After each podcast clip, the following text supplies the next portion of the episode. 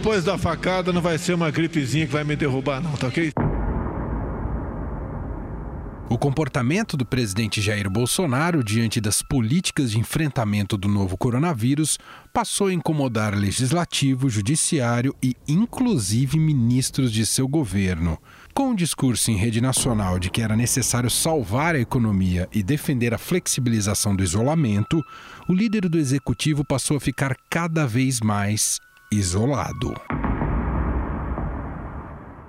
Os empregos devem ser mantidos. O sustento das famílias deve ser preservado. Devemos, sim, voltar à normalidade.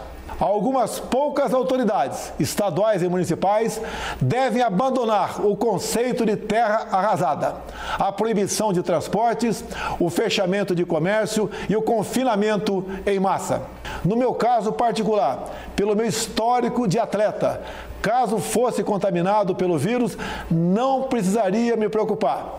Nada sentiria ou seria, quando muito, acometido de uma gripezinha ou resfriadinho, como bem disse aquele conhecido médico daquela conhecida televisão. Bolsonaro passou a atacar também os governadores, principalmente de Rio e São Paulo, que optaram pelo isolamento social e fechamento de parte do comércio. O que estão fazendo no Brasil alguns poucos governadores e alguns poucos prefeitos é um crime. Eles estão arrebentando com o Brasil. Estão destruindo empregos. Nós estamos fazendo aquilo que ele não faz: é liderar o processo, liderar a luta contra o coronavírus, estabelecer informações claras, não minimizar processos, compreender a importância de respaldo da informação científica, da área da medicina. O ministro da Saúde, Luiz Henrique Mandetta, até saiu em defesa das palavras colocadas pelo presidente. A gente tem que melhorar esse negócio de quarentena, ficou muito desarrumado, não ficou bom, foi precipitado, foi cedo, foi uma sensação de entramos e agora como é que saímos. Então as pessoas têm que saber: olha, se vamos fazer um sacrifício de uma semana agora, vamos. Se daqui a duas, três semanas chegarmos nesse patamar, talvez tenhamos que parar por mais tanto e assim a gente vai junto. Mas, pressionado pela ala técnica do Ministério e pela comunidade científica, voltou atrás no seu posicionamento. Por enquanto, mantenham as recomendações dos estados, porque essa é, no momento, a medida mais recomendável, já que nós temos muitas fragilidades ainda no sistema de saúde. Em contrariedade às recomendações do Ministério da Saúde, o presidente foi dar um passeio pelas ruas de Brasília, onde pediu a opinião do que deveria ser feito ao tio do churrasquinho. Então, o que eu tenho conversado com o povo, eles querem trabalhar. É que eu tenho falado desde o começo. Vamos tomar cuidado. Eu assisti, é mais. Tomar cuidado. Maior 65, fica em casa. a sua palestra na TV, sabe? E eu acho que o senhor não, não está errado, sabe? Quando a gente tem que sair pra rua pra trabalhar, sabe? Após o episódio, sem criticar o presidente, o ministro da Saúde, Luiz Henrique Mandetta, voltou a reafirmar a importância do isolamento social. Porque se a gente sair andando todo mundo de uma vez, vai faltar para o rico, para o pobre, para o dono da empresa, para o dono do, do, do botequim, para o dono de todo mundo. Então nós precisamos ter racionalidade e não nos mover por impulso nesse momento. Com o descompasso entre o que dizia e a posição do ministro Luiz Henrique Mandetta, Bolsonaro tentou tirar o protagonismo do titular da pasta da saúde e ordenou que as coletivas tivessem a presença de outros ministérios. A medida foi entendida como um enfraquecimento de Mandetta e uma possível demissão do ministro, o que foi negada pelo ministro da Casa Civil, Braga Neto deixar claro para vocês, não existe essa, essa, essa ideia de demissão do ministro Mandetta. Isso aí está fora de cogitação, no momento. Tá certo? Não existe. Certo. Vamos lá. Em política, quando a gente fala não existe, a pessoa já fala existe. Bom. Segundo apurou o Estadão, não foi apenas Luiz Henrique Mandetta que passou a incomodar o presidente. Jair Bolsonaro reclamou do ministro da Justiça e Cidadania, Sérgio Moro, por não defender suas posições no enfrentamento às medidas restritivas tomadas por estados e municípios. Diante do cenário delicado, outros ministros do governo, como o da Economia, Paulo Guedes, também passaram a defender o isolamento social. Eu, como economia, eu gostaria que nós pudéssemos manter a produção e voltar mais rápido. Eu, como cidadão, seguindo o conhecimento do pessoal da saúde, ao contrário, eu já quero ficar em casa e fazer o isolamento. O próprio ministro da Casa Civil, Braga Neto, que serve como uma espécie de mediador dos ministros, disse que a posição dos outros ministérios é pelo entendimento da pasta da saúde, ou seja, pelo isolamento social. Os ministros concordam plenamente com a posição do, do ministro Mandetta. A oposição em relação à postura de Jair Bolsonaro não ficou restrita ao poder executivo. O legislativo e o judiciário também passaram a defender publicamente a posição do Ministério da Saúde. Entre eles, os ministros do STF Luiz Fux, Gilmar Mendes e o presidente Dias Toffoli. Tudo que tem ocorrido no mundo leva a crer dessa necessidade do isolamento realmente, que é para puxar a diminuição de uma curva e poder ter um atendimento de saúde para a população em geral. E é um povo que está mostrando a sua disciplina ímpar com esse isolamento que foi recomendado pela parte técnica do governo. Temos no ar um conflito federativo. É, a orientação do Ministério da Saúde ela é inconfundível com a, as posições que também estados e municípios, em princípio, vêm defendendo. Surgiu aí esse problema político a partir de um certo posicionamento do presidente da República. A agência Estado apurou que o Supremo não vai autorizar nenhuma ação que confronte as recomendações das autoridades de saúde do Brasil e do mundo com relação ao combate do novo coronavírus. Já o presidente da Câmara, Rodrigo Maia, também se colocou contra a proposta de isolamento vertical do presidente Jair Bolsonaro. Eu fico pensando, Marcelo, como é que alguém pode falar em isolamento vertical se até hoje não apresentou uma proposta de contingenciamento para os idosos brasileiros mais pobres? Eu fico pensando como é que um governo pode falar de um assunto sabendo que nós temos milhares de idosos nas comunidades do Rio de Janeiro, que São Paulo tem 7 milhões de pessoas acima de 60 anos, muitas delas certamente de baixa renda, e até hoje a gente não viu do governo qual é a política para isolar os idosos. Ainda no Congresso, o Senado aprovou uma moção assinada por todos os líderes inclusive aliados do Palácio do Planalto, defendendo o isolamento social. Procurando se agarrar nos seus apoiadores diante das críticas e da solidão de suas decisões, Bolsonaro incitou a sua claque a hostilizar os jornalistas que o aguardavam na saída do Palácio do Alvorada. Como protesto pela atitude do presidente, a imprensa se retirou do local. Vai falar, não é vocês não. Ele, ele, ele, ele vai falar. Jogando, jogando Becuinha que não Jogando bandeta contra o presidente. Jogando bandeta. E Guedes, todo mundo contra o presidente. Essa tática de vocês não vai funcionar. Vai embora? Vai abandonar o povo? O governo é um a imprensa que não gosta do povo. No dia seguinte ao episódio, um segurança da presidência pediu que as pessoas na portaria do Palácio do Alvorada evitassem criticar os repórteres. Com isolamento evidente, o presidente se agarrou em uma fala do diretor da Organização Mundial da Saúde, Tedros Adhanom, sobre a questão dos mais pobres e o isolamento social. Não se esqueça que eu sou o presidente. Vamos seguir a orientação da OMS. A OMS falou o quê? O que, que o diretor presidente falou? Que esse povo humilde fica o dia todo na rua para levar um prato de comida à noite em casa. Exatamente. E ele falou isso também, Exatamente. ele falou que ele era africano, sabe o que é passar dificuldade. A fome mata mais do que o vírus. Entretanto, a fala foi tirada de contexto e a própria OMS negou que o seu diretor defendesse a volta dos autônomos ao trabalho. O ministro da Saúde, Luiz Henrique Mandetta, também teve um entendimento diferente do presidente sobre o pronunciamento de Tedros Adhanom. Então, o que eu entendi da posição lá da Organização Mundial da Saúde, naquele trecho que ele fala, é que há sim que se fazer considerações sobre a parte de dinâmica social, mas sem abrir mão em momento nenhum da ciência que você tenha no seu espaço. Nós não vamos fazer medidas que sejam arriscadas para o nosso povo enquanto nós não tivermos condições de trabalho e enquanto nós não somos também um país que não está investindo em condições para que o povo enfrente. Mesmo assim, no pronunciamento feito por Bolsonaro em rede nacional nesta terça-feira, o presidente voltou a distorcer as palavras do diretor da OMS.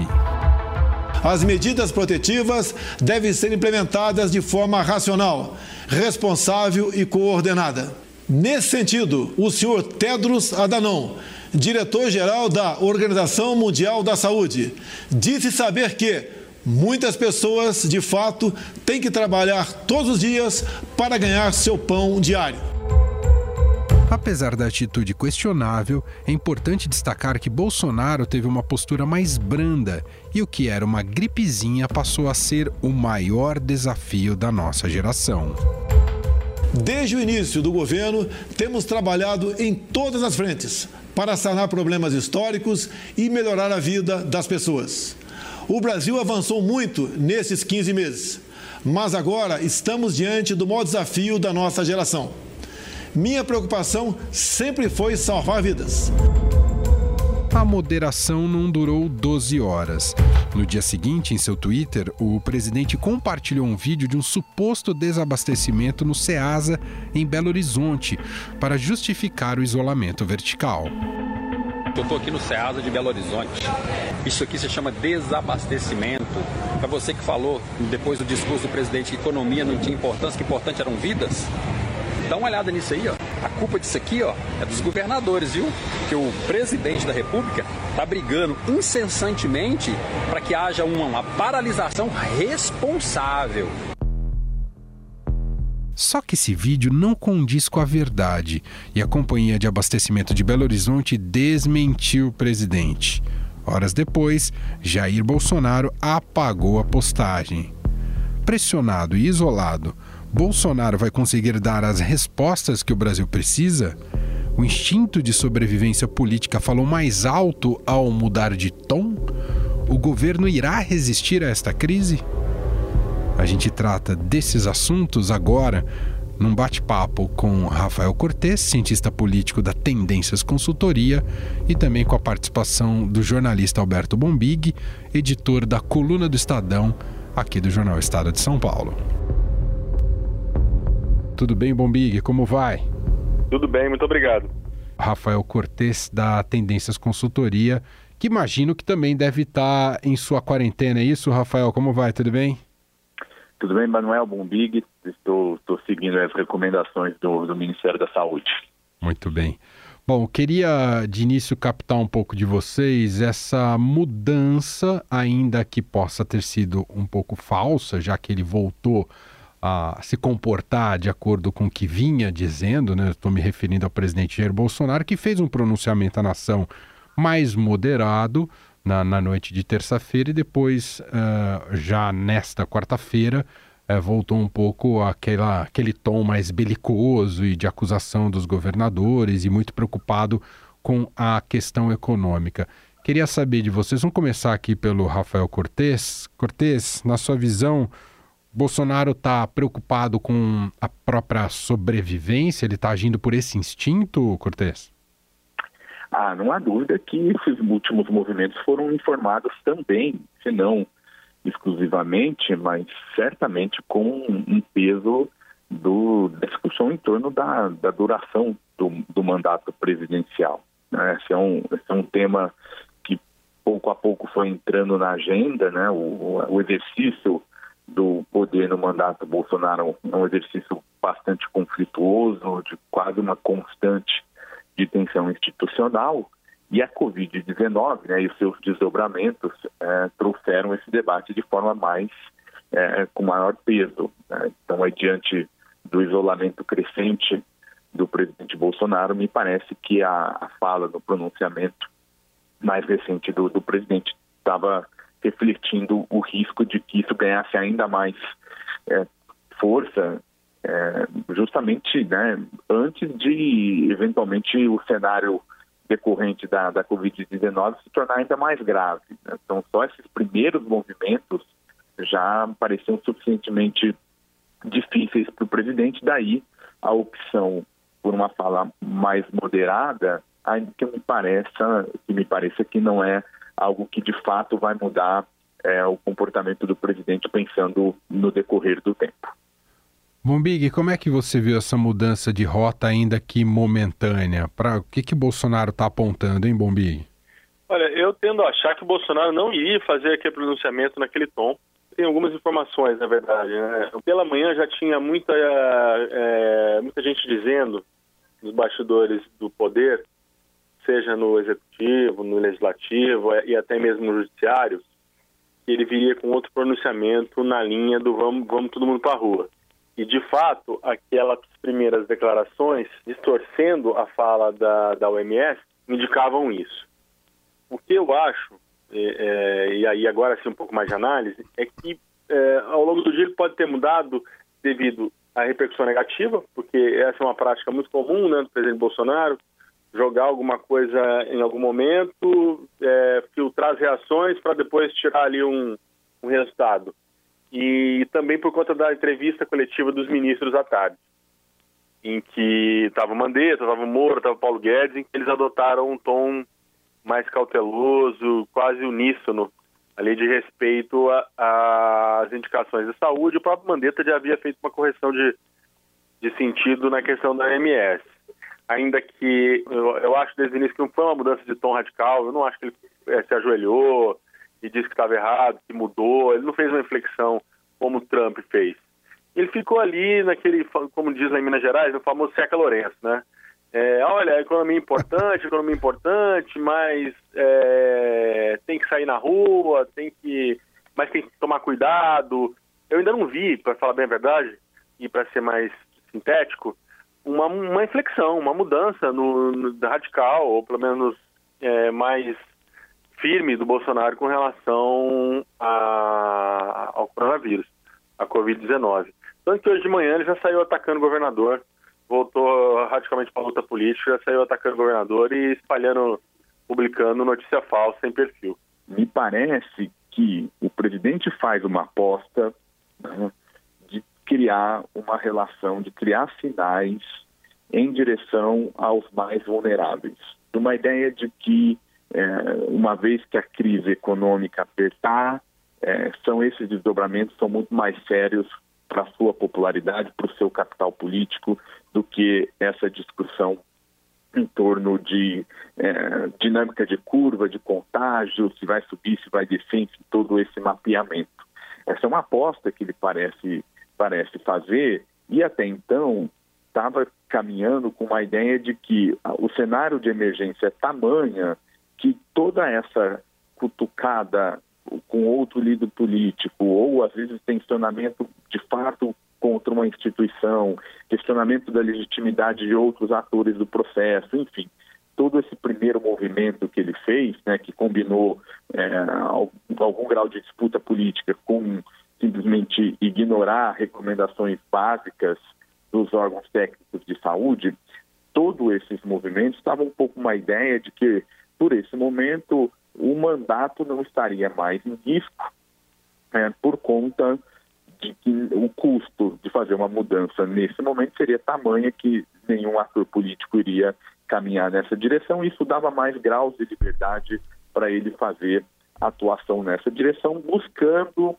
essa ligação com esse eleitorado mais vulnerável. Tá? Interessante aquilo que diz o Rafael Cortes, Bombig, também gostaria de te ouvir, porque o presidente Bolsonaro, em, em sua gestão até agora, é, do ponto de vista econômico, talvez não tenha priorizado claramente os mais vulneráveis e mais pobres. Não sei se o faz agora por um senso de oportunismo e quase também de obrigação, ainda que pelas vias uh, equivocadas, já que pede para que as pessoas deixem seu auto-isolamento, mas claramente preocupado com essa questão mais do impacto econômico com a crise do coronavírus. Isso não era uma tônica até agora do governo Bolsonaro, não é, Bombi?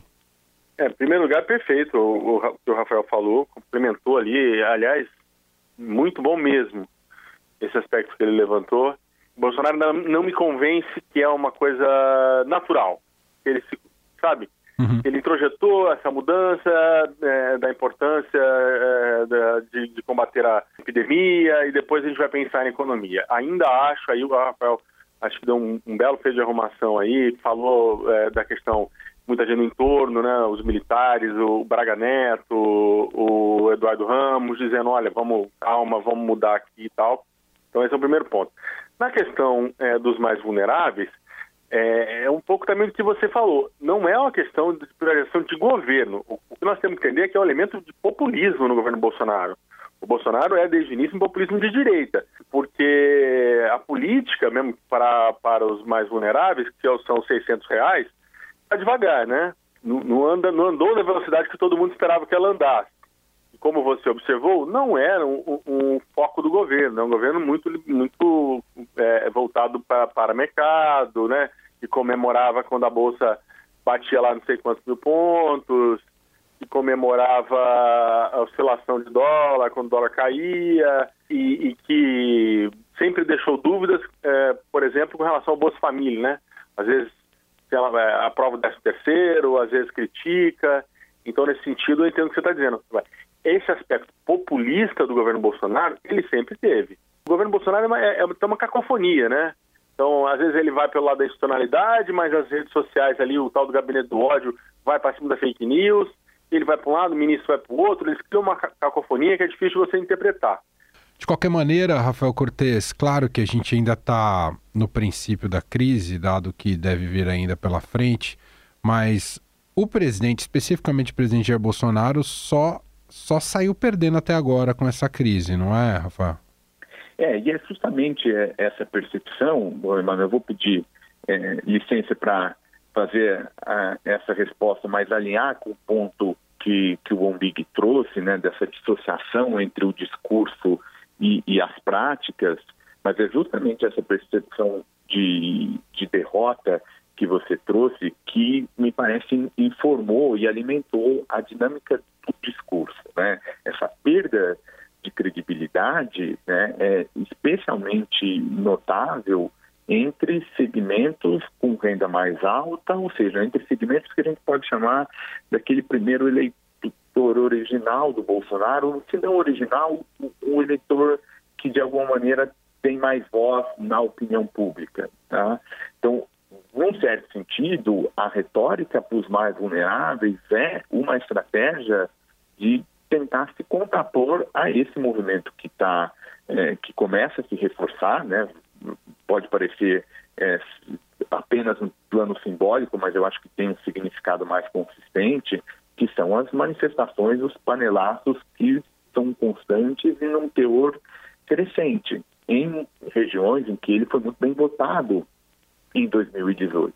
Então, a tentativa de encontrar essa conexão os mais vulneráveis vem dessa percepção que você colocou da, das dificuldades é, na crise. E o o que acho que é importante a gente pontuar, e que estava isso na fala do Bombi, que é realmente uma dissociação com as práticas é, em termos de políticas públicas. Então, o problema não é fazer a separação entre saúde e economia. Essa é uma separação artificial. Né? No fundo, as duas coisas caminham juntas. O, e, e, e ninguém faz uma defesa de que não existe custo econômico é, do comportamento, desse momento de restrição do contato social. Custos esses que são regressivos, ou seja, as classes mais baixas né, tendem a ter, arcar com, de forma mais significativa com, com esse custo. Então, o que deveria ser feito é uma agilidade maior nas políticas de proteção social para dar alguma viabilidade no processo que tem se tentado para fazer esse desafio, fazer o tal do achatamento da curva. E vale notar, né, que permite entender um pouco mais, que não é uma essa perda de popularidade dos governos não é algo natural. Né? A gente assiste em outros países essa percepção de crise, de emergência, de unidade nacional se transformando em aumento na popularidade de alguns líderes. Vou pegar esse gancho para a gente concluir, Bombig. É na crise real que o Bolsonaro está percebendo o grande tombo que pode ter na sua gestão? Digo isso não que ele não tivesse tido outras crises, mas até agora havia muito protagonismo do Paulo Guedes na condução econômica do país e com os melhores resultados, ou até em ministérios mais técnicos, mas tinha muita batalha no campo retórico. Agora, na crise real, que o tombo vai ser de verdade, Bombi? Perfeito, vou usar uma, uma, brincadeira de uma conversa com mais informal com amigos, que é, que é mais ou menos o seguinte: você dirigir numa pista dupla reta num domingo de manhã de sol é uma coisa, né? Até eu, que não sou muito bom é, no volante, consigo tranquilamente, né? Aquele domingo, pista vazia, pista dupla, retão, você vai embora. A outra é você dirigir Cordilheira dos Andes, dos Andes com neblina, chuva, estrada esburacada e, e pânico. É, aí você tem que ser muito bom. É, eu acho que nessas horas, obviamente, é para quem conhece, para quem sabe, é a hora do teste. Eu não estou dizendo que o Bolsonaro não conheça, não saiba, não, não, não, chega a esse ponto que nós estamos ainda iniciando esse processo, infelizmente. Mas ele, ele precisa, assim, agora mostrar, mostrar serviço. E nessas horas, para continuar aqui na minha brincadeirinha, é, se você não tem condições, ou pelo menos não está se sentindo seguro, você troca, né? Você encosta. Não vai dizer que você perdeu o controle, né? Você só vai estar do lado, ele vai de copiloto.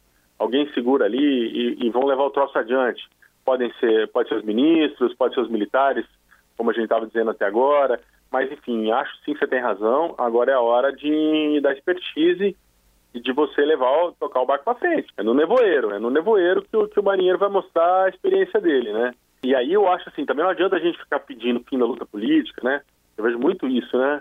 A pessoa vai lá e, é, e escreve uma mensagem de paz linda nas redes sociais, mas também no fundo está falando que dê tudo errado, que dê tudo errado, que dê tudo errado, lá na frente eu dizer, pô, infelizmente, você, esse governo no qual eu não votei, ele fracassou. Todos se unir, né? Se unir assim, não, não interessa se você votou, se não votou, a gente tem como, a gente tem que sair dessa para o bem do Brasil, né? As eleições Exato. são, as eleições são lá em 22. O problema é que o Bolsonaro antecipou esse debate da eleição também, né? Ao brigar com os governadores, bater de frente com o governador, olha no governador e vê um potencial inimigo e bate de frente. Para encerrar minha participação, deixa uma reflexão que eu de fato não tenho resposta sobre ela, mas é talvez o cálculo do Bolsonaro seja a hora que a coisa apertar, porque ela vai apertar até onde a gente ouve os cientistas e os médicos, ele fizer uma, uma super inflexão e mudar radicalmente o tom e talvez acreditar que, que ainda será tempo de dizer, olha, lá atrás eu de fato lutei pelos mais pobres, lutei pela, pela economia, mas eu estava errado e agora eu vou tentar resolver.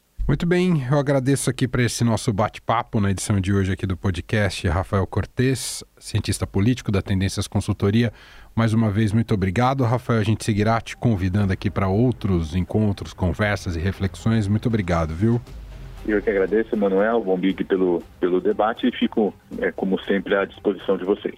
E agradeço ao Alberto Bombig, editor da coluna do Estadão, jornalista aqui da casa. Obrigado, Bombig. Obrigado, meus amigos. O Estadão Notícias desta quinta-feira vai ficando por aqui. Contou com a apresentação minha, Emanuel Bonfim, produção de Gustavo Lopes e montagem de Nelson Volter. Diretor de jornalismo do Grupo Estado é João Fábio Caminuto. Mande seu comentário e sugestão para o e-mail podcast@estadão.com. A gente se fala logo mais, 5 horas da tarde, com mais uma edição do Na Quarentena. Um abraço para você e até lá.